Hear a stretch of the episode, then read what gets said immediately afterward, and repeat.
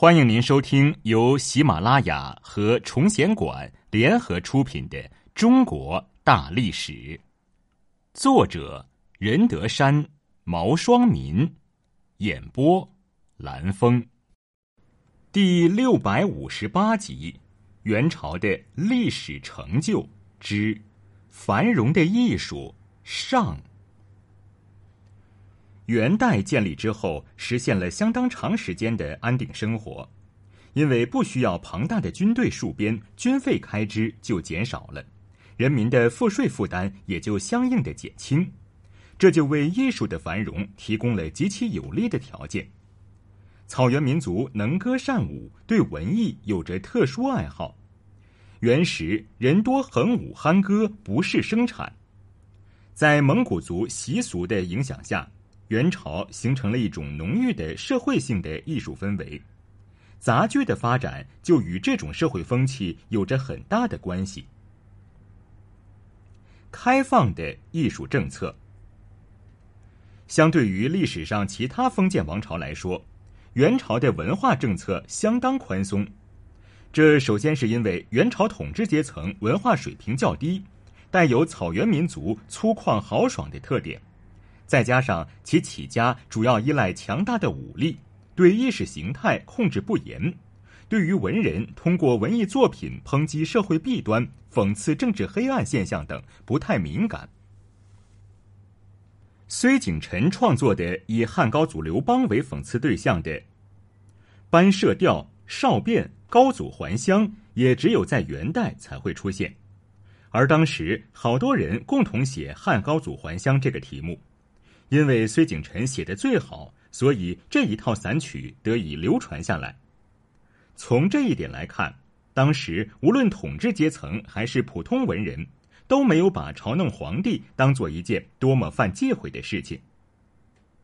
南宋遗民梁栋因作诗被仇家诬告，说他擅谤朝廷，有私送之心。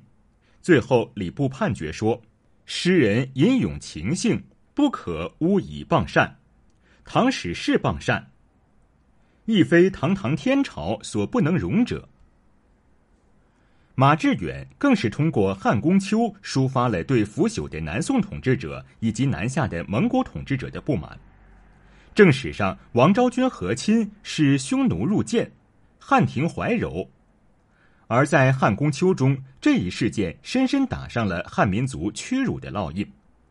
剧中，匈奴有百万雄兵克日南侵的实力和野心，汉廷只能臣妾侍胡，献出王昭君，国势衰颓，乃谁之救？答案在汉宫之中。一类是卖国求荣的奸臣，如毛延寿、平时，邹宁奸臣，进而甘心为虎作伥，主动投敌，引狼入室；另一类是尸位素餐的官员。平时文田武息，当国家遇难时，四剑穿着咽口，没个人敢咳嗽。这两类人与误国实无本质区别。所谓满朝中都做了毛延寿，在他们之上的便是风流天子汉元帝，信用奸佞，沉迷女色，结果江山难保，把爱妃拱手送出，用作交易。这无疑是两宋灭亡时的真实写照，但不管出于何种原因，元代统治阶层允许了这种抗争情绪的出现，允许了剧作家们借古讽今，而这也是元代文人得以创造出辉煌的新艺术、新文化，构筑出新的时代精神的前提条件。壁画与文人画。与宋朝相比，元代绘画继续繁荣，且又有自己的特点，即壁画极为繁盛，文人画兴起。元代壁画在继承唐宋和辽金壁画传统的基础上，也有新的变化，主要有宗教壁画、墓室壁画、皇家宫殿和达官贵人府邸厅堂壁画等。而从实物遗存来看，墓室壁画遗留不多。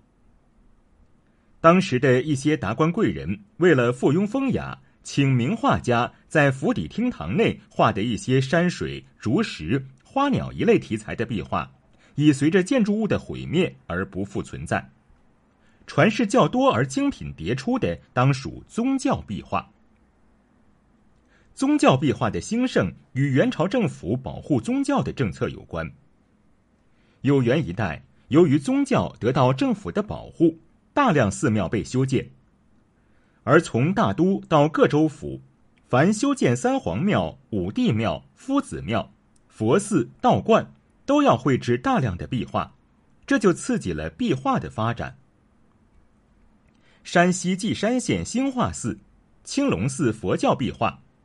山西芮城县永乐宫、洪洞县广胜寺水神庙道教壁画，均属于元代壁画代表作。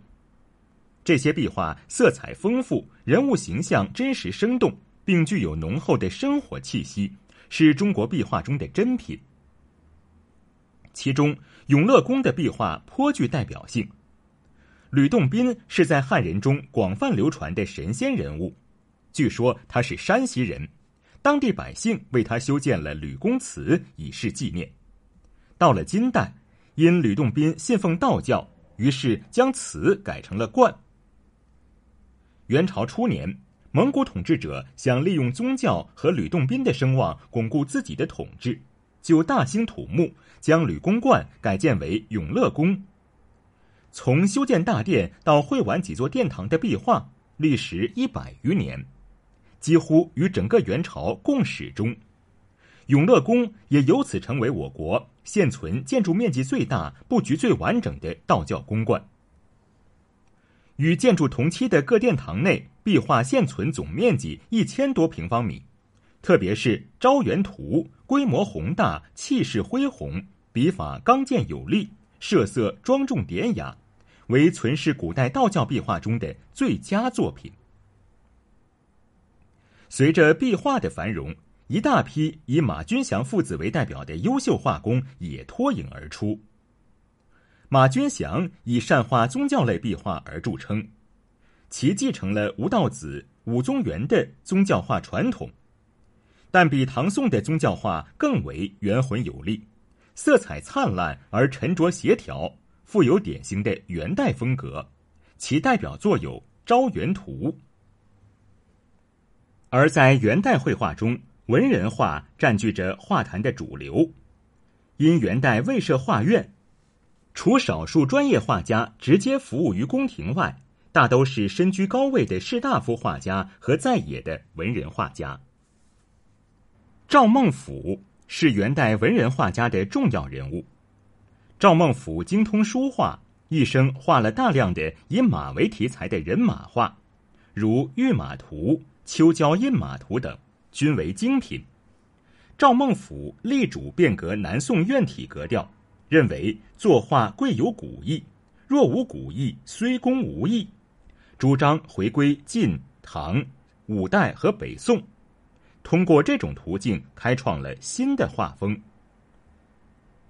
而作为一代宗师，不仅他的友人高克恭、李仲宾、妻子管道升、儿子赵雍受到他的画艺影响，而且弟子堂弟、朱德润。陈琳、商琦、王渊、姚燕青、外孙王蒙，乃至元末黄公望、倪瓒等，也在不同程度上接受了他的美学观点，使元代文人画久盛不衰，在中国绘画史上写下了奇丽奇特的篇章。元仁宗曾将赵孟俯、管道升及子赵雍的书画装为卷轴。命藏之秘书，约使后世知我朝有一家夫妇父子皆善书也。鉴于赵孟俯在美术与文化史上的成就，一九八七年，国际天文学会以赵孟俯的名字命名了一座水星上的环形山，以纪念他对人类文化史的贡献。